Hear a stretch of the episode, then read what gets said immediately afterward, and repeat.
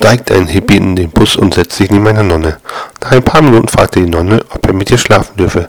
Die Nonne sagt nein. Einige Minuten später fragt er erneut. Die Nonne erwidert, sie sei eine Dienerin Gottes, das ginge nicht.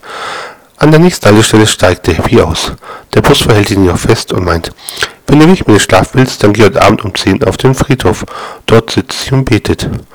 Um 10 geht der Hippie in Jesus-Kostüm zum Friedhof und die Nonne sitzt tatsächlich da und betet. Er läuft langsam zu ihr hin und sagt, ich bin von Gott geschickt worden, um dich zu nehmen.